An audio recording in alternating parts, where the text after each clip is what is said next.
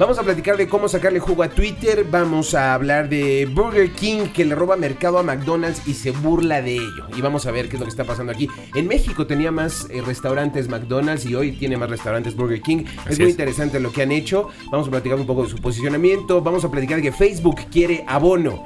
Y eh, hoy va a ser un día, normalmente no, no hacemos esto, pero hoy es un día que vale la pena que tengan la pluma o blog o cualquier cosa para que puedan tomar nota. O iPad. porque vamos a hablar de un nuevo estudio que salió de Facebook realizado en 12 distintos países y tenemos datos muy interesantes para ustedes. Por ejemplo, para, para, para abrir boca, hay una diferencia considerable entre el número promedio de amigos que tenemos las personas de país en país.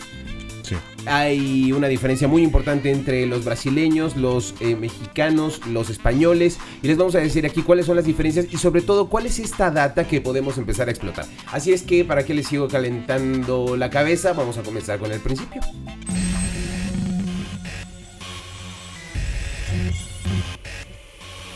Esto es Huele a Nuevo. Con Jorge Shain. Un programa con lo último en tecnología, gadgets, marketing y nuevas tendencias.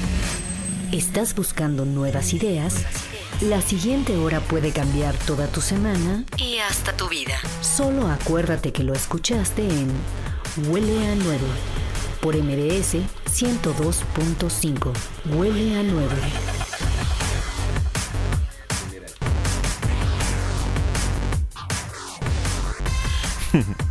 Bueno, y vamos a comenzar. Un saludo a Sarita, que está nuestra productora, que está haciendo un extraordinario trabajo.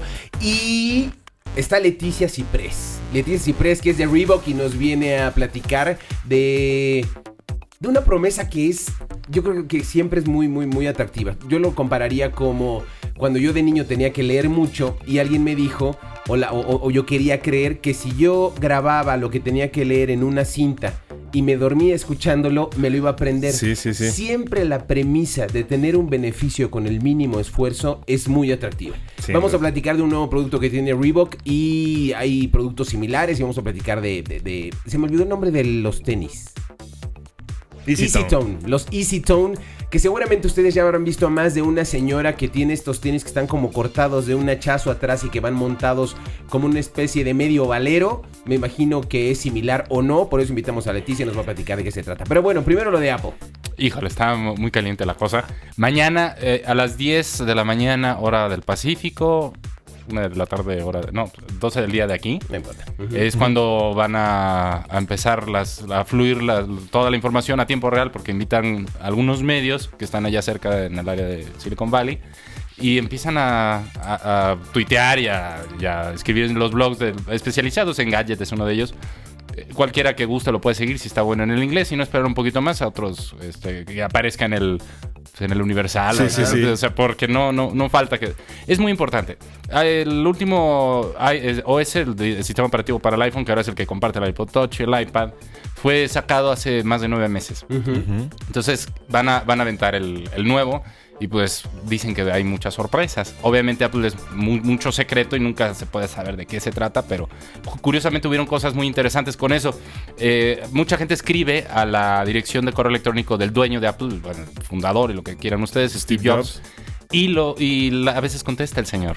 con una palabrita, nada más te pones yes o no, pero te, contesta. Y, y hay gente que ha sacado a la red estas contestaciones y bueno, ha sido todo un culto. Y pues como si fuera la moneda más preciada, ¿no? Miren, me lo escribió este, Steve Jobs. Una de esas preguntas era eh, algo que todos los eh, usuarios de BlackBerry se burlan de nosotros, los usuarios de iPhone, es que cuando vemos nuestros correos electrónicos y tenemos la cuenta de MobileMe, la de Gmail y la de Microsoft, la que sea, hay que meterse en una cuenta y ver el inbox y ver cuál es el nuevo, salirse, meterse a la otra. Es un cotorreo, mientras que lo de BlackBerry lo ven todo de corridito. En una sola pantalla puedes ver absolutamente todas tus cuentas de correo y con un iPhone tienes que ir una por una. Sí, entonces que eso, alguien le escribió, oye, no lo van a poner como el BlackBerry y contestó que sí. Entonces, ah, bueno, son, son, detallitos que nos van a hacer la vida más fácil a los que nos gusta. Y, y sobre todo, ¿tú crees que hay una mejora en qué? ¿Cuál sería tu apuesta? No, no, no me atrevo a. Porque Ay, por yo quisiera. No la que tienes que firmar con sangre ni te la vamos a tatuar. multitasking en- para las aplicaciones de terceros. Ajá. Este, Eso estaría eso es como un wishlist. Varios procesos al mismo tiempo. Sí, de, de que, que dicen que el iPhone no hace multitasking. Sí, sí hace. Lo que pasa es que no dejan que otras aplicaciones más que las que trae ya el iPhone lo hagan. Ah, a ver si ya con eso. Sí, porque puedes estar escuchando iPod y correr otra cosa, te llegan los mails, etcétera, te entran las llamadas. Pues sí, hay, hay- hay multitasking. Este.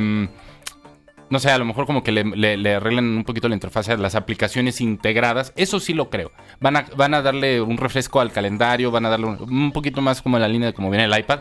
Yo podría casi estar seguro que, que por ahí va la actualización, porque ni al hardware, ¿qué tanto más le pueden arreglar? Mm. Con software, no mucho. No.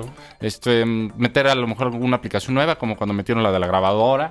Sí, al final ya, ya en la última actualización hicieron esto de poder copiar texto, de Sí. poder buscar El contactos. shake. Deshacer, para- para, el deshacer este, el- Sí. acciones. Cositas por el estilo. Que ¿no? ya como hace que- falta uno en la vida real. Híjole. Oye, eh, bueno, pero vamos a tener toda la información la semana que entra. Y, Sí, ya. Y yo escuché por ahí, había un rumor de que iban a sacar un nuevo producto ahora en junio, un nuevo teléfono. ¿Qué opinas? Que no. No. Que ahorita todo va por el lado. Porque sería robarle la atención a lo que ya lo tiene.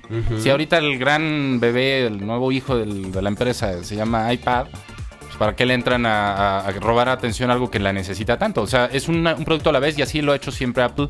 Cuando sacó el primer iPhone estuvieron un rato. Cuando salió el iPod Touch estuvieron un rato con él. Eh, luego ahora que sale el iPad pues no lo van a abandonar. Huela nuevo. Se ha dicho. Ok. Burger King. Bueno, ahorita vamos a, ahorita que hablemos del iPad, vamos a ir intercalando la experiencia que tú tuviste utilizando el producto y yo voy a ir hablando de lo que los expertos dicen que han sido los factores de éxito mercadológicamente hablando, que seguramente alguno de ustedes que esté allá afuera, que tenga su propia empresa o trabaje en una empresa, lo va a poder aplicar en su día a día. Pero bueno, Burger King le roba mercado a McDonald's y se burla de ello. Cuéntame esto, por favor. Me llamó mucho la atención una estrategia que está desarrollando Burger King en Estados Unidos. Eh, eh, insisto, es atrevida, eso no quiere que sea buena. Y ya lo, lo- lo ponemos aquí sobre la mesa. Ya sabes que aquí pues, nos gusta poner ideas para que la gente las pueda implementar. Exacto, nu- nunca el objetivo del programa ha sido juzgar qué está bien hecho y está mal hecho, solo el tiempo lo decide y la verdad es que hoy no hay malas opciones, ¿eh? solo No. eh, inspirarlos a ustedes para ver cómo lo harían en su propio caso. Exactamente, y en este caso eh, estamos viendo una competencia directa de, de parte de Burger King. Les platico rápidamente el spot, lo, lo pueden ver en YouTube, eh, bueno, en fin, pero la cosa es que vemos un McDonald's eh, y empieza así con un súper que dice McDonald's Headquarters y llega el rey, el personaje este de Burger King, la mascota, se infiltra como, como SWAT, este, se cuelga, no sé qué, y se roba la receta del McMuffin, esta cosa que lleva huevo que es muy tradicional de, de- en Estados Unidos, en México no se consume tanto, entonces no- ni siquiera está Eh, integrada en sí, el sí menú. existe. O sea, el- Sí, en los el desayunos, McDonald's Está ¿no? medio feito. Eh, eh, pero los gringos lo devoran. Entonces, Burger King sacó su propia versión. Y entonces está muy interesante el approach eh, mercadológicamente. Que el rey se roba la receta, se ve que dice McDonald's, se va en su moto, tiene que pagar el estacionamiento. Y, y la voz, mientras vemos todo esto ocurrir, una voz en off nos dice, y cito textual, bueno, mejor dicho, traduzco textual. El nuevo Breakfast Muffin de Burger King no es muy original, pero es súper económico.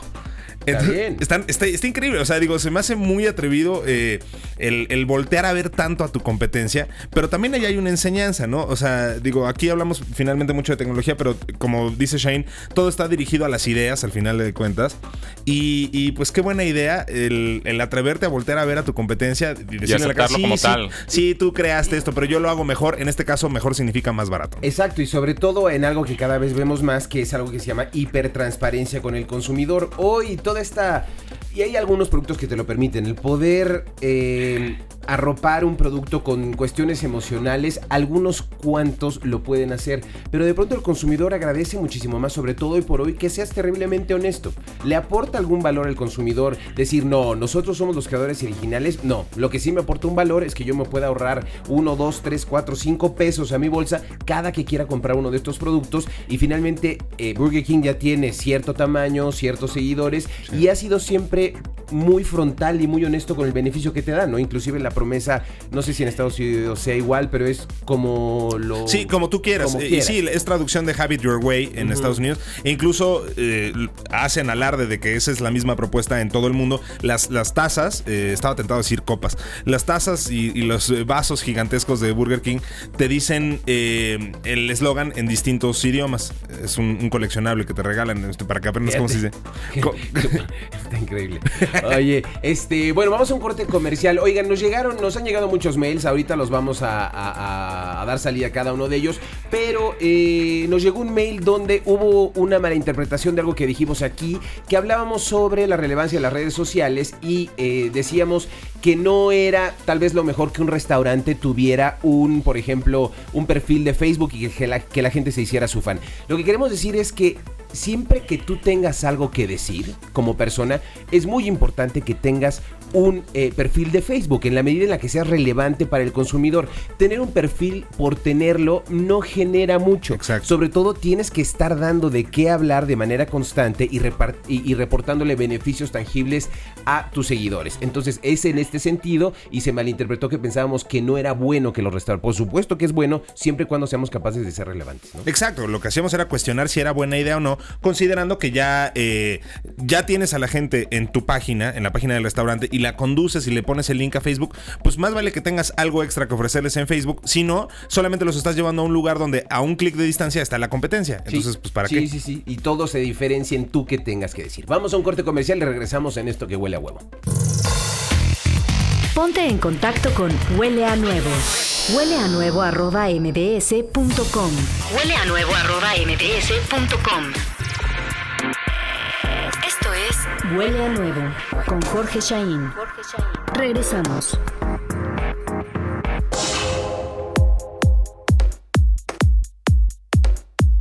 Jorge, ¿cómo estás? Leticia. Leticia. Hola Jorge, ¿cómo estás? Bien, y tú, Leticia Ciprés de Relaciones Públicas de Reebok, que nos viene a platicar de este nuevo producto que se llama Easy Tone y obviamente huele a nuevo porque eh, la... ¿Cuál es la promesa de valor del producto? Mira, el Easyton es un zapato creado por un ex, ex ingeniero de la NASA. Y eh, lo que hace es que te, tonifica los músculos. En un 28% puedes tonificar los glúteos, en un 11% los bíceps femorales y en un 11% las pantorrillas. Exclusivamente con caminar. Es- esa es la promesa de valor. ¿no? Dime, corrígeme si estoy mal. ¿eh? Con muy poco esfuerzo eh, harías el ejercicio equivalente de ir al gimnasio para tonificar tus músculos, las nalgas, las piernas eh, y qué más dijiste, el pecho no, No, las pantorrillas. las pantorrillas. los bíceps femorales y los glúteos. La idea no es eh, que dejes de ir al gimnasio. Finalmente lo que Reebok quiere es que la gente siga haciendo ejercicio, pero que lo haga de una manera divertida. Tú me dices, sin el mínimo esfuerzo, pues depende qué, ¿Qué qué- consideres qué como podemos mínimo? decir exactamente, porque todos caminamos todos los días. Ajá. Entonces la idea es que puedas usar los zapatos, que sigas haciendo tus actividades, que te diviertas haciendo las actividades que haces todos los días, ir al parque, sacar al perro, este, caminar en tu casa, eh, ir a trabajar, ir de shopping, lo que tú quieras. ¿Y cuál es la tecnología que hay detrás del producto o por qué esto no existía como tal en unos tenis? Mm, Este señor se llama Bill McInnes. Es un ex ingeniero de la NASA que es responsable de la División de Innovación Avanzada de Reebok y se pasó 18 meses pensando cómo podía hacer un zapato que fuera más atractivo para las mujeres. Un zapato que les ayudara a hacer su vida diaria divertida, pero al mismo tiempo les generara un beneficio. El beneficio, el equivalente de ir al gimnasio, ¿no? Por ejemplo. Entonces, lo que él descubre al final de la investigación en 18 meses es que eh, tienes en la suela del zapato, tienes unos sistemas de zonas de balance que lo que hacen es que crean una inestabilidad natural. Ajá. Entonces, al crearte esta inestabilidad, el cuerpo es tan inteligente que lo que tiene que hacer en ese momento es como que lograr una mejor postura, obviamente para, exacto, compensar la inestabilidad. Y es en ese momento, es como una energía de rebote. Es en ese momento que empieza a, que empie- empiezan a actuar las válvulas y empiezas tú a tonificar. Este es un zapato, el Easytone es un zapato que se recomienda exclusivamente para caminar. Ah, no- Obviamente por la tecnología, por cómo está confeccionada, por las dos válvulas de aire separadas por un puente, no te sirve para correr o hacer ejercicios que impliquen movimientos laterales. Para eso hay otro tipo de productos. Este es un zapato para caminar. Vendrá más adelante una versión para correr como es el Rontón y después el, el Train Tone que es para entrenamiento. Este exclusivamente es para caminar. Para los que no nos están viendo por televisión, porque todavía no salimos, es, eh, Imaginen ustedes los zapatos, normalmente estás acostumbrado a que la suela sea uniforme, sea plana, por llamarlo de alguna manera. Estos tienen unas ligeras protuberancias. eh, Hacia el centro de la suela. Hacia el centro de la suela, digamos, don- donde, van. ¿Cómo se llama esta parte del.? Bueno, Donde donde van empiezan los- los el del equivalente de la palma. Pie, la planta del pie. Eso, la planta del pie y los talones. Entonces, de ahí de donde se genera la inestabilidad. Ahora, la pregunta obligada, porque eh, en televisión he visto infomerciales donde anuncian zapatos que son unos tochos, tienen unas suelas como, como de sueco, digámosle, planos, y están como cortados en la parte de atrás. Y perdón, digo, con todo respeto a, la- a las personas que los usen, pero de pronto ves a las señoras caminando con estos tenis en la calle y es evidente, es como si de pronto trajeran este letrero atrás de estoy buscando eh, tonificar mi cuerpecito con tan solo caminar. Eh, y este producto no es así. No, la idea es lo que Reebok ha buscado desde hace muchos años. Reebok es una marca de más de 100 años, se creó en 1890 y bueno, pues ya con toda la expertise empezó con el primer zapato para correr. En la década de los 70 crea los primeros freestyle, que fue un zapato para mujeres precisamente para la práctica del gimnasio, para ir al- eh, a hacer fitness y demás. Entonces es una marca que siempre ha estado preocu- preocupada por las mujeres, creando cosas nuevas pero la ventaja es, ok, te voy a crear una tecnología que te dé un beneficio adicional, pero sin perder el diseño. Que eso es lo más importante. O sea, lo que nosotros queremos es que tú utilices realmente el zapato en tu vida diaria sin sentir que estás trayendo un zapato tenis cualquiera, un zapato convencional. Este es un zapato con diferentes modelos en donde tú puedes escoger dependiendo de tu actividad o de tu ritmo de vida cada uno de ellos. Hay zapatos que son muy casuales, hay zapatos que tienden un poquito más a tener la imagen del tenis. ¿Qué quiero decir con esto? Lo que no queremos perder es el punto de vista deportivo, pero siempre con diseño, siempre con ese esa manera de combinar el outfit para tu vida diaria, para tu vida casual. Entonces podríamos decir que la diferencia de este producto versus cualquier otro radica en el diseño. No nada más, es obviamente la tecnología es importante. Este Reebok tiene un departamento que se dedica exclusivamente a generar tecnologías nuevas y son tecnologías que se están probando durante mucho tiempo y no llegan al mercado hasta que no son probadas. Yo lo que le recomiendo a la gente es, si vas a comprar un producto que esté avalado por una marca que ya lleva muchos años en el mercado, que conoce precisamente qué es lo que está lo que está vendiendo y entonces pues que tú puedas ir con toda la seguridad de que lo que estás usando, habemos de tenis, sabemos de accesorios, sabemos de lo que tú quieras, que lo que tú estás usando, lo que estás comprando, no te va a, en lugar de generar un beneficio, no te va a traer alguna complicación que después termines en el hospital. Algún Sí. problema en la columna, lo que sea, ¿no? De hecho, el, aquí que los estamos viendo en persona, nos trajiste una, una muestra. Dos. Eh, Bueno, un izquierdo y un derecho. Ah, ok. Eh, Ah, son, bueno. son conservadores, no, no son así estrafalarios como hay marcas que les gusta hacer sus productos estrafalarios. Estos están muy normales, no se ven así como... ah. ¿Te los pondrías? Bueno, mi mujer se los pone, pero son de mujeres. Estos que están Oye, aquí. pero por- te lo pregunto porque también hay para hombre. Sí, en México no han llegado todavía, el calzado para caballero no ha llegado, pero ya de gente que los está comprando en otras partes del mundo, ¿no? Sí, este, si, si no estuviera rosadito guinda, así como de mujer. pues, Sí, pues está o sea, es medio... muy normal, o sea, no tienen... Es que sabes que es una línea, es una línea que trae muchísimos modelos. Los que yo traigo puestos son un poquito más estrafalarios porque combinan el plata con el morado. Sí. Entonces sí, son sí. mucho más casuales que un zapato deportivo. Sí, no, y, y de vista, o sea, alguien los trae puestos y nunca se va a notar que es un tenis distinto. A diferencia de estos que venden en televisión que sí parece, se ven hasta medio ridículos. Exacto, tú te los vas a poner, vas a salir a la calle, te vas a sentir con la confianza de que no te va a pasar nada, al contrario, vas a tener un beneficio, pero por el otro lado, te vas a sentir con la confianza de que estás combinando el outfit con un calzado normal. Decente, Oye, normal. y hablando de ese beneficio, ese beneficio es mesurable y por mesurable quiero decir es garantizable. Eh, eh, así como en el infomercial te dicen baja tres tallas o te devolvemos tu dinero. Eh, ¿qué, qué- se puede garantizar un beneficio de parte de Reebok por utilizar este, este, esta tecnología? Mira, después de 18 meses de estar en un laboratorio, eh, someti- eh, sometieron el zapato a diferentes pruebas dentro del laboratorio. Lo que hicieron fue una investigación de mercado. Entonces lo sometieron a las pruebas en la consumidora final. Entonces, todo este grupo de El- el mujeres... grupo de control y el grupo que Exactamente, utiliza y hace las exactamente. diferencias.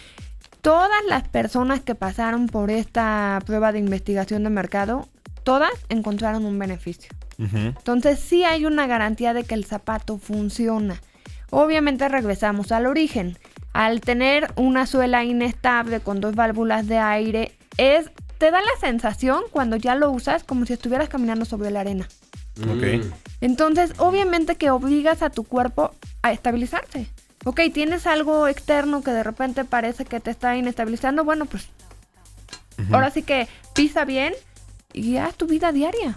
Oye, y nos están preguntando a través del Messenger si. Salirse un poquito del tema, ¿eh? Pero si Reebok tiene pensado sacar tenis con sensores para registrar datos de rendimiento vía electrónica, como Adidas o MyCoach o Nike Plus o. todo Nike. Plus.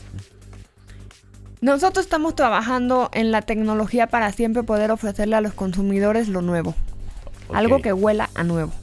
Entonces, bueno, te puedo Entonces adelantar. sí o te entonces puedo no. adelantar un poquito que eh, para el segundo semestre del año tenemos una tecnología que está más enfocada a los varones. Es una suela de espuma que hace un zigzag y que lo que hace es precisamente generar, mandar toda esa energía en lugar de que se quede en la planta del pie estática, mandar toda la energía de De regreso regreso a tu cuerpo. para seguir trabajando mientras estás entrenando. Oye, y la pregunta obligada: ¿dónde los puedo comprar y cuánto cuesta?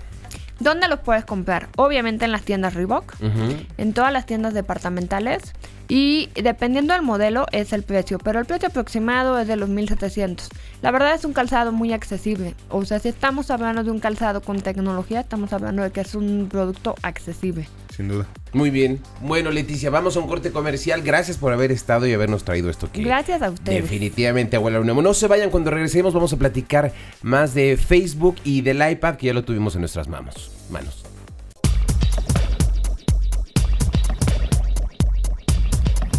Entonces nos vamos directito al iPad. Se quieren ir al iPad. Bueno, nos están preguntando. eh, muchas gracias, Enrique, en lo que nos dices. Eh, nos dicen. ah, ¿Cuándo va a llegar el iPad a México y cuánto va a costar? No nos han querido decir.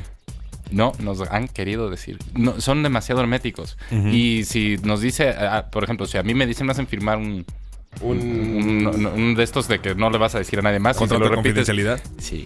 Y pues imagínate si me escucharan aquí en el radio diciendo lo que... no- primero no me vuelven a decir nada, segundo me demandan. Pero la respuesta a eso es, bueno, No, pues habían dicho cómprenlo en, en desde un principio, Unidos, ¿eh? Desde un principio dijeron que a fines de abril ya iban a estarse metiendo en varios países. Si no llega a México a fines de abril, podemos estar esperando como a mitades de mayo a lo mejor. O sea, yo hablando así por mí, ¿eh?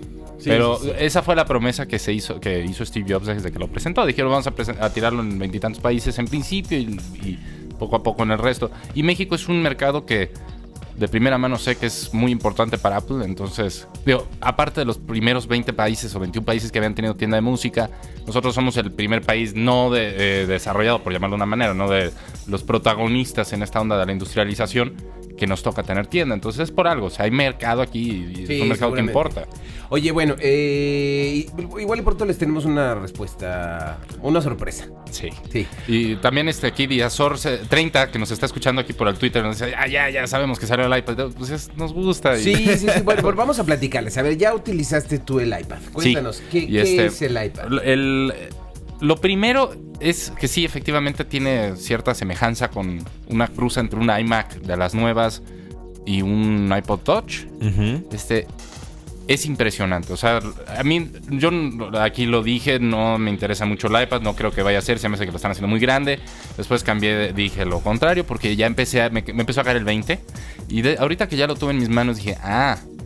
O sea, el- el- las aplicaciones que trae no tienen nada que ver con el iPhone. El que diga que es un iPod grandote, Te o sea, no ha visto. O sea, tú. Yo que lo dije, dijiste. yo lo dije y eh, cuando vi las aplicaciones que trae, el, el calendario que trae el iPad no es el mismo calendario del iPhone, el mail no es el mismo, es- y así nos, vamos con todas las demás. Y quien tenga dudas, vaya, métese a YouTube o a apple.com y busque este, el iPod- iPad Guided, Guided Tour y ahí va a ver, son 11 videos que demuestran con toda la paciencia del mundo, nos muestra Ya lo qué es creo, que son 11 están videos.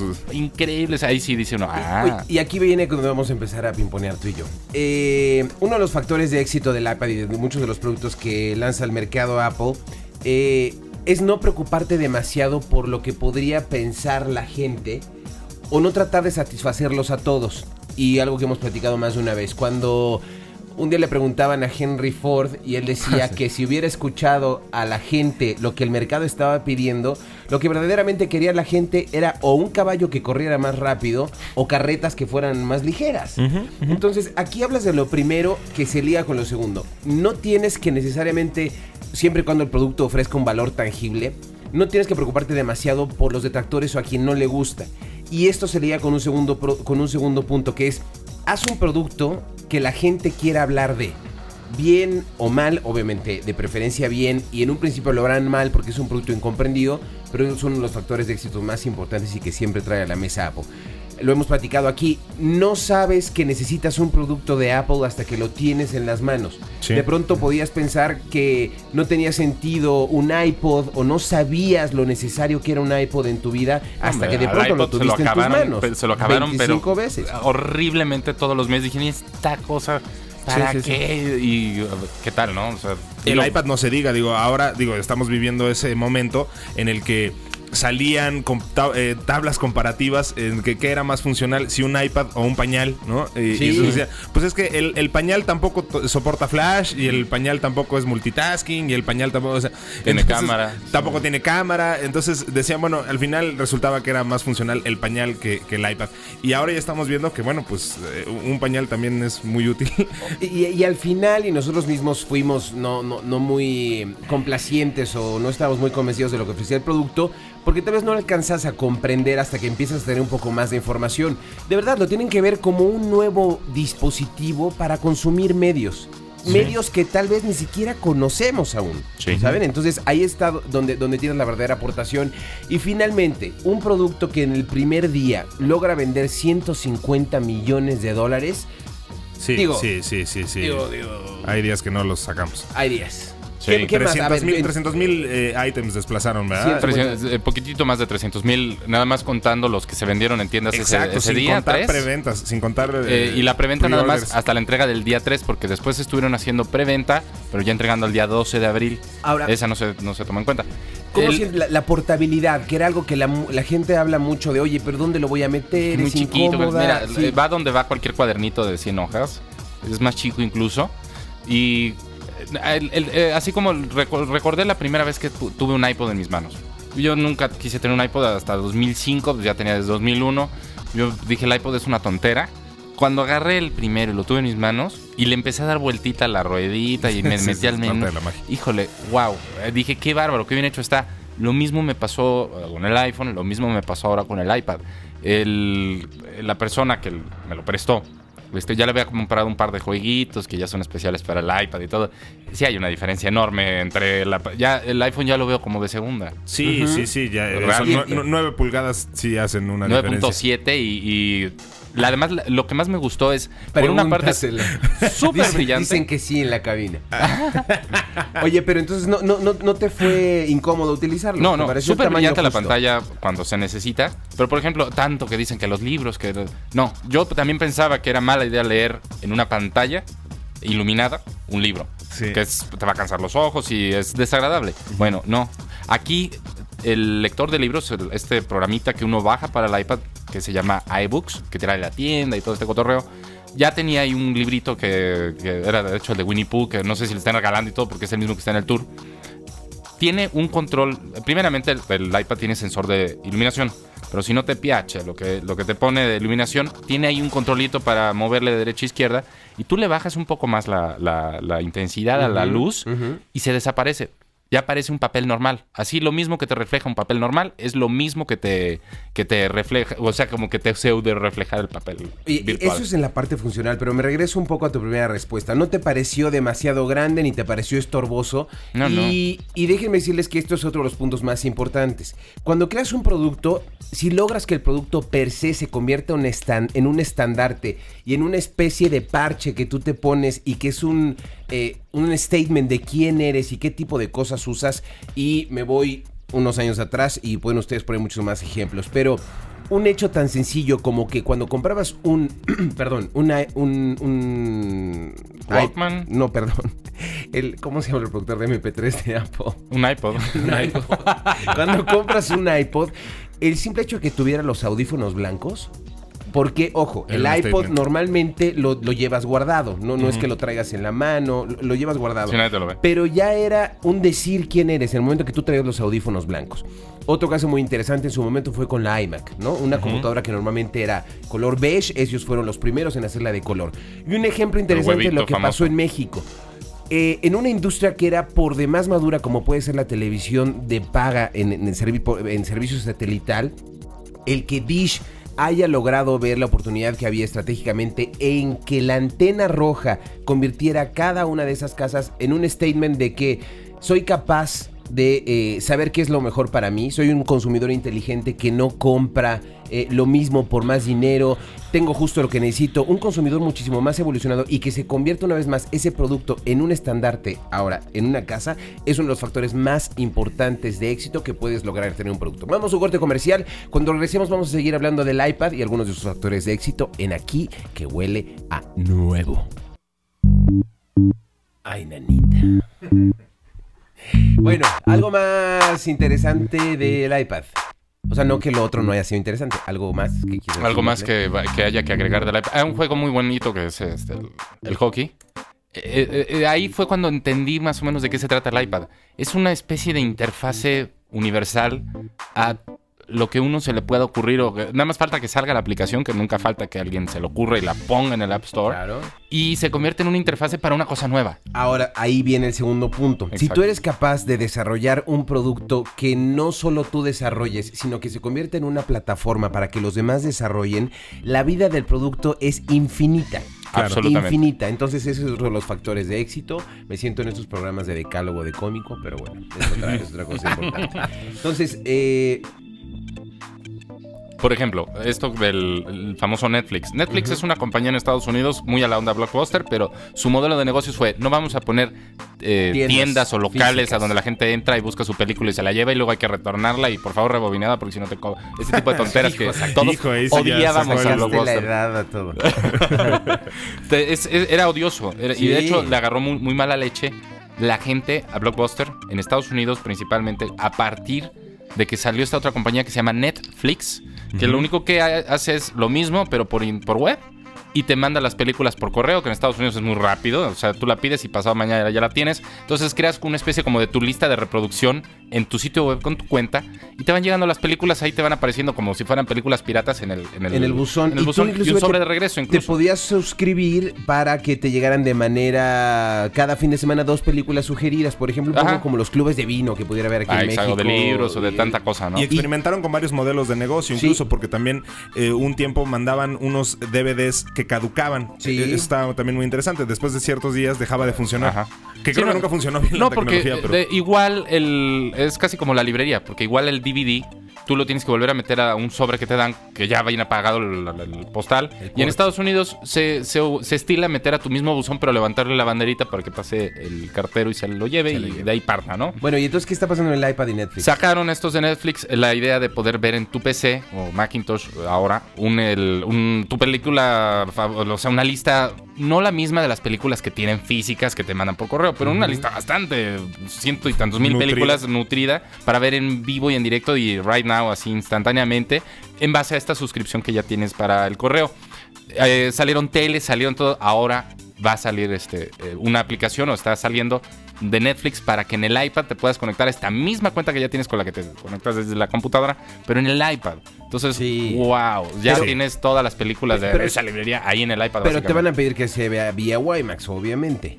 No, no, no. Usted, el Wi-Fi que, de donde te agarres en el Starbucks o en el aeropuerto o del Wi-Fi. hotel. Y, Sí, sí, pero no lo vas a poder hacer. La versión 3G, pues hasta que no salga la versión 3G del iPad no podremos saber si va a haber una versión de ancho de banda No reducido, pero no creo porque ya de por sí ahí, allá en Estados Unidos tienen muchos problemas con el ancho de Sí, banda. y aquí, bueno, También. tanto. Oye, pero entonces el gran ganador de las aplicaciones es Netflix y también anunció ABC y CBS que vas a poder ver los programas en streaming y Hulu también Wow. lo vas a poder ver a través del iPad. Entonces, lo que les decía Bien desde vale el pena. principio, es una nueva forma de consumir medios y pongámosle aquí un pin a esta parte de la conversación. Imagínense lo que representa en términos de eh, ser un, un medio de difusión atractivo para las marcas. El que tú puedas, lo que hemos platicado tantas veces aquí, el que puedas hablar no de un prime time, que es como normalmente se compra la publicidad, sino de un my time, donde el consumidor decide en qué momento quiere ver qué contenido y en ese momento tu marca pueda tener acceso a los ojos del consumidor es algo que vale muchísimo la Vale.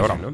No, y sobre todo por la capacidad que tienes de, de tirarle el, el anuncio de tu producto específicamente a un tipo de gente que no es como el escopetazo del que hablan con la tele, ¿no? Exactamente. Y este, otros más, es este Cinio, que es una, una empresa que ya tiene casi 15 años, sobrevivió a la burbuja del esto del internet, Internet. que vende revistas, revistas digitales. Y este, ya tienen su aplicación para el iPad, tienen su aplicación para el iPhone y para todas las demás plataformas, pero en el iPad es donde se va a disfrutar ahora sí poder leer revistas como Cosmopolitan, como Harper's Bazaar. Ya lo tienen Cinio. Y, y- y otro punto muy importante, esta diversidad, ¿sabes? Lo, lo- lo que al final me, me parece lo más interesante. Hay dos motos en este programa. El primero es que este es el siglo de las ideas como tal. Y el siguiente es que eh, anteriormente, y sobre todo la gente que trabaja en los medios, estará muy familiarizada con la frase de que el contenido es rey. Sí. Ahora, el contenido no es rey. El contenido es simplemente un pretexto para tener algo de qué hablar. Y mu- este mismo programa y muchísima gente que seguramente a su alrededor ha escuchado del iPad desde los eh, posts en Facebook de quiero un, un iPad, no quiero un iPad. Al final, eh, la cantidad de razones que le está dando la marca para hablar a las personas de la propia marca es una máquina imparable que yo veo muy difícil que cualquier otro pueda, pueda equipar, ¿no? De, de esa frase que estás mencionando, eh, tú me enseñaste un- una cita donde venía eh, para ejemplificar, me parece de manera muy clara esto de que el contenido ya no es el rey, sino solamente algo de lo que debes de hablar. Es bueno, la pregunta, la respuesta, mejor dicho, a la pregunta de, bueno, si te vas a ir a una isla desierta, ¿qué prefieres llevarte? ¿Tus películas y tu reproductor de DVD o a tus, o a tus O a mejores tus amigos? amigos, Pues mejor platicar con tus amigos y, y platicar sobre las películas que ya vieron, ¿no? Estelarizar algunas incluso. Ay, qué bonito. Bueno, ¿algo más del iPad? Em, no, ya, ya, yo creo que con eso se concluye el tema de hoy para los que se estaban tapando los oídos. Bueno, vamos entonces a pasar a un temón que es Facebook. Facebook quiere abono. Sí, o sea, quiere a Bono, a- al cantante de, de YouTube. Ah, tenés jiribilla. Sí, no, ya sabes que aquí vivimos para el chistorete. Este, eh, Bono, Bono Box, eh, Paul Hudson, eh, el cantante de YouTube, eh, cam- compró el 1% de, de acciones de Facebook, que están valuadas en 90 millones de dólares, porque Facebook en sí ya es una empresa de, de 9 billones gringos, o sea, 9 mil millones de dólares, según, según, algún, eh, bueno, según su valor en bolsa. El punto es que Bono quiere eh, impulsar a Facebook a una dirección donde no quiere ir. Y esto es hacia ejercer poder político.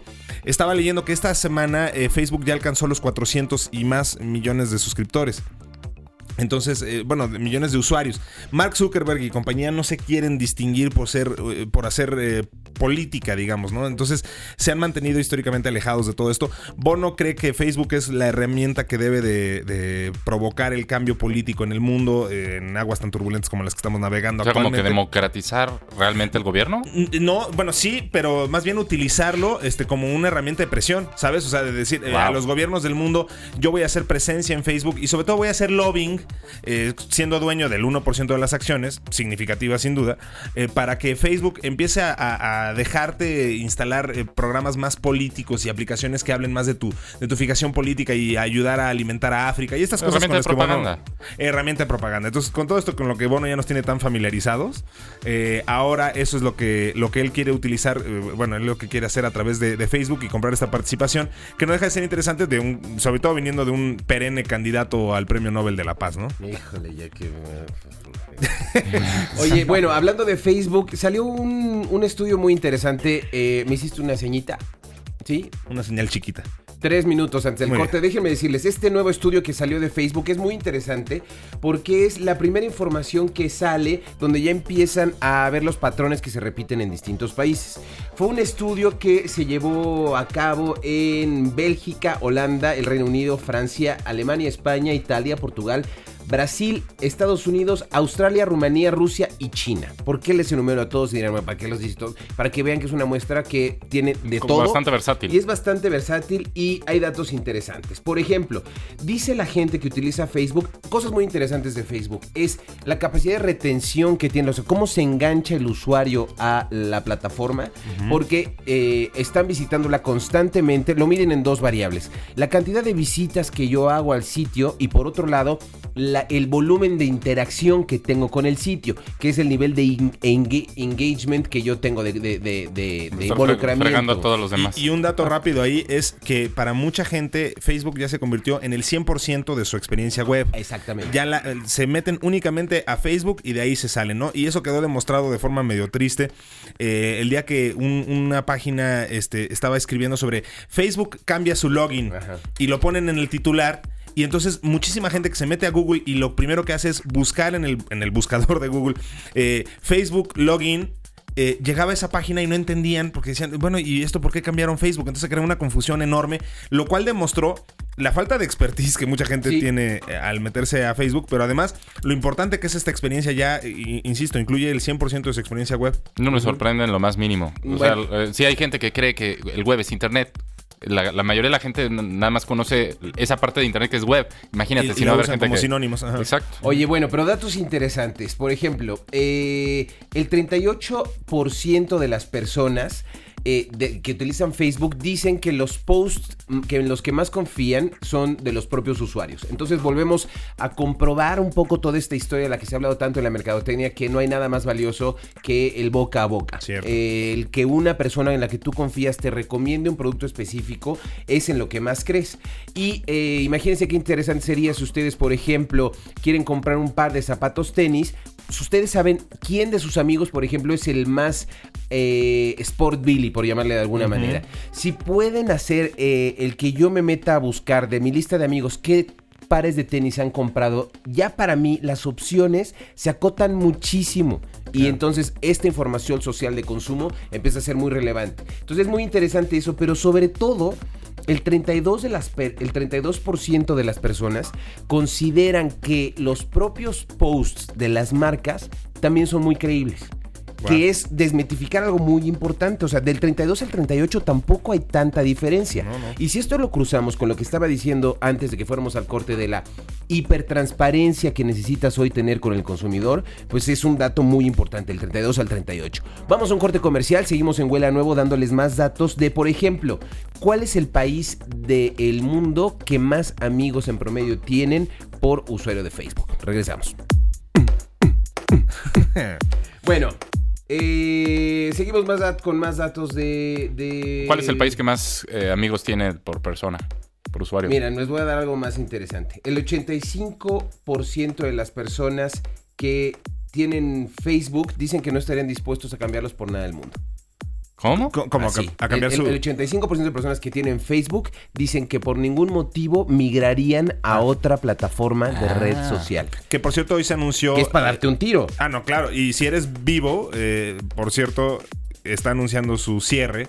eh, pues es eh, franca- francamente suicidio, ¿no? O sea, Francamente. práncame- pr- pránganamente se están yendo para Pero atrás los de vivo. Imagínate. Entonces, bueno, eh, datos importantes porque también cambia muchísimo el tipo de actividad que tienes dependiendo por el número de amigos que están en tu lista.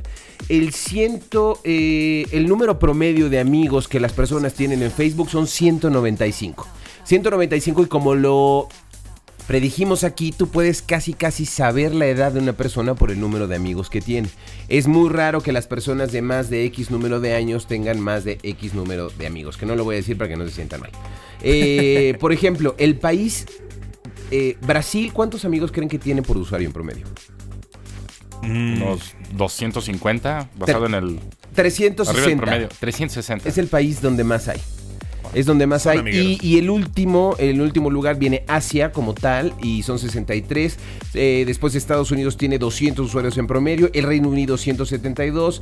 eh, Europa del Este 126 en general, eh, tomando en cuenta Rumanía y demás. Pero eh, esto nos lleva a otro punto que ya no pudimos eh, tocar con suficiente profundidad la última vez, que es que el segmento de mercado que más está creciendo en Facebook son adultos Sí. y adultos jóvenes, sobre todo gente que va de los 40 a los 55 años. Así es, es, es el segmento más grande creciendo en Facebook, que además está creando un fenómeno que interesante.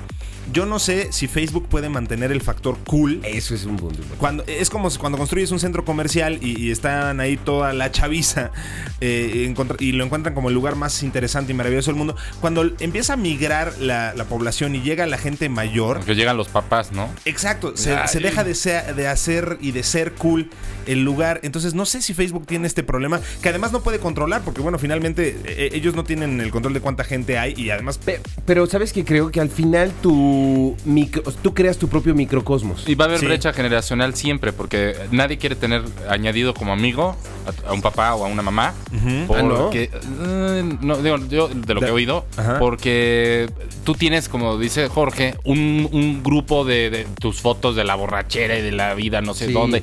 Híjole, que de repente la ve tu papá y por como la ve el papá, la ve el amigo del papá, que puede ser su jefe, o puede ser el cuñado, o puede ser el tío. Ay, como que se torna una situación incómoda, ¿no? Entonces yo creo que mientras se mantenga esta bre como brecha generacional de que los grandes con los grandes, los chicos con los chicos, va a estar- a haber una separación sana. Sí, y, sí, y solitos se van a ir agrupando. Oye, bueno, otro dato interesante. eh, ¿A quién seguir? ¿A quién seguir? ¿De quién me quiero hacer fan? Que es uno de los puntos más importantes. Ajá. Una cosa es eh, cuántos amigos tengo y cuánta gente eh, es parte de mi red. Pero otra muy importante es de quién soy fan y a quién quiero seguir constantemente. Eh, las bandas, es decir, la música, Sí. es el 40, el 44% de las personas les gusta seguir bandas y son más proclives a seguir bandas. Mientras que a una persona famosa es el 40%. Que es interesante que los patrones que normalmente establecieron los medios masivos de comunicación convencionales, como la radio, la televisión, siguen repitiéndose a través de. Facebook. O sea, sigue siendo muy importante La música. la música y las celebridades en general. Que es muy atractivo poder saber qué piensa en el momento que lo piensa esa persona a la que yo admiro. Entonces, ¿qué es lo que vamos a ver en un mediano plazo? Que las marcas se vienen a seguir asociando mucho con artistas, mucho con celebridades, mucho con futbolistas y mucho con Y música. nos podemos olvidar de MySpace entonces. Sí, bueno, Sí, yo creo que... Y MySpace en México cerró además, ¿no? Cerraron y luego abrieron, la verdad es que no sé. Oye, nos tenemos que ir. La semana que entra vamos a darles la fórmula de cómo sacar jugo a Twitter. Y este una sorpresota. Y ahí sí, de- bueno, no la cantemos porque luego nos va mal. Ricardo Maza, Buenas noches a todos. Alejandro Lobos, Muy buenas noches. Maza, Zavala, perdón, Sara, Zavala. Oh, Yo Dios. soy Jorge Shaín. Muchas gracias por habernos escuchado. Bye. ¿Puedes olerlo? Es el olor de tu cerebro lleno de nuevas ideas. Huele a nuevo regresará el próximo miércoles a las 9 de la noche. Solo por MBS 102.5.